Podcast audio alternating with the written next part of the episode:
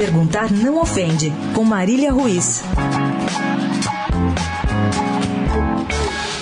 Tite vai anunciar hoje a lista de convocados da seleção para os jogos contra Bolívia e Chile, os últimos compromissos do Brasil nas eliminatórias da Copa do ano que vem. Será a oitava convocação de Tite, a sexta, para jogos eliminatórios. Com a vaga na Rússia já garantida, os dois jogos têm um quê de amistosos. Amistoso duro na altitude de La Paz e amistoso duro em São Paulo contra o Chile, atual campeão da Copa América, mas que corre sério risco de ficar fora da Copa. Os chilenos, inclusive, foram os únicos que venceram o Brasil nessas eliminatórias, quando a seleção ainda estava sob a triste gestão de Dunga. O Brasil já confirmou a primeira colocação das eliminatórias. O Brasil já sabe que será um dos oito cabeças de chave no sorteio da Copa em dezembro. Pela titibilidade que bem conhecemos, 18 ou 19, mais ou menos, dos 23 que vão para a Rússia estão resolvidos. Mas perguntar e a esperança não ofende.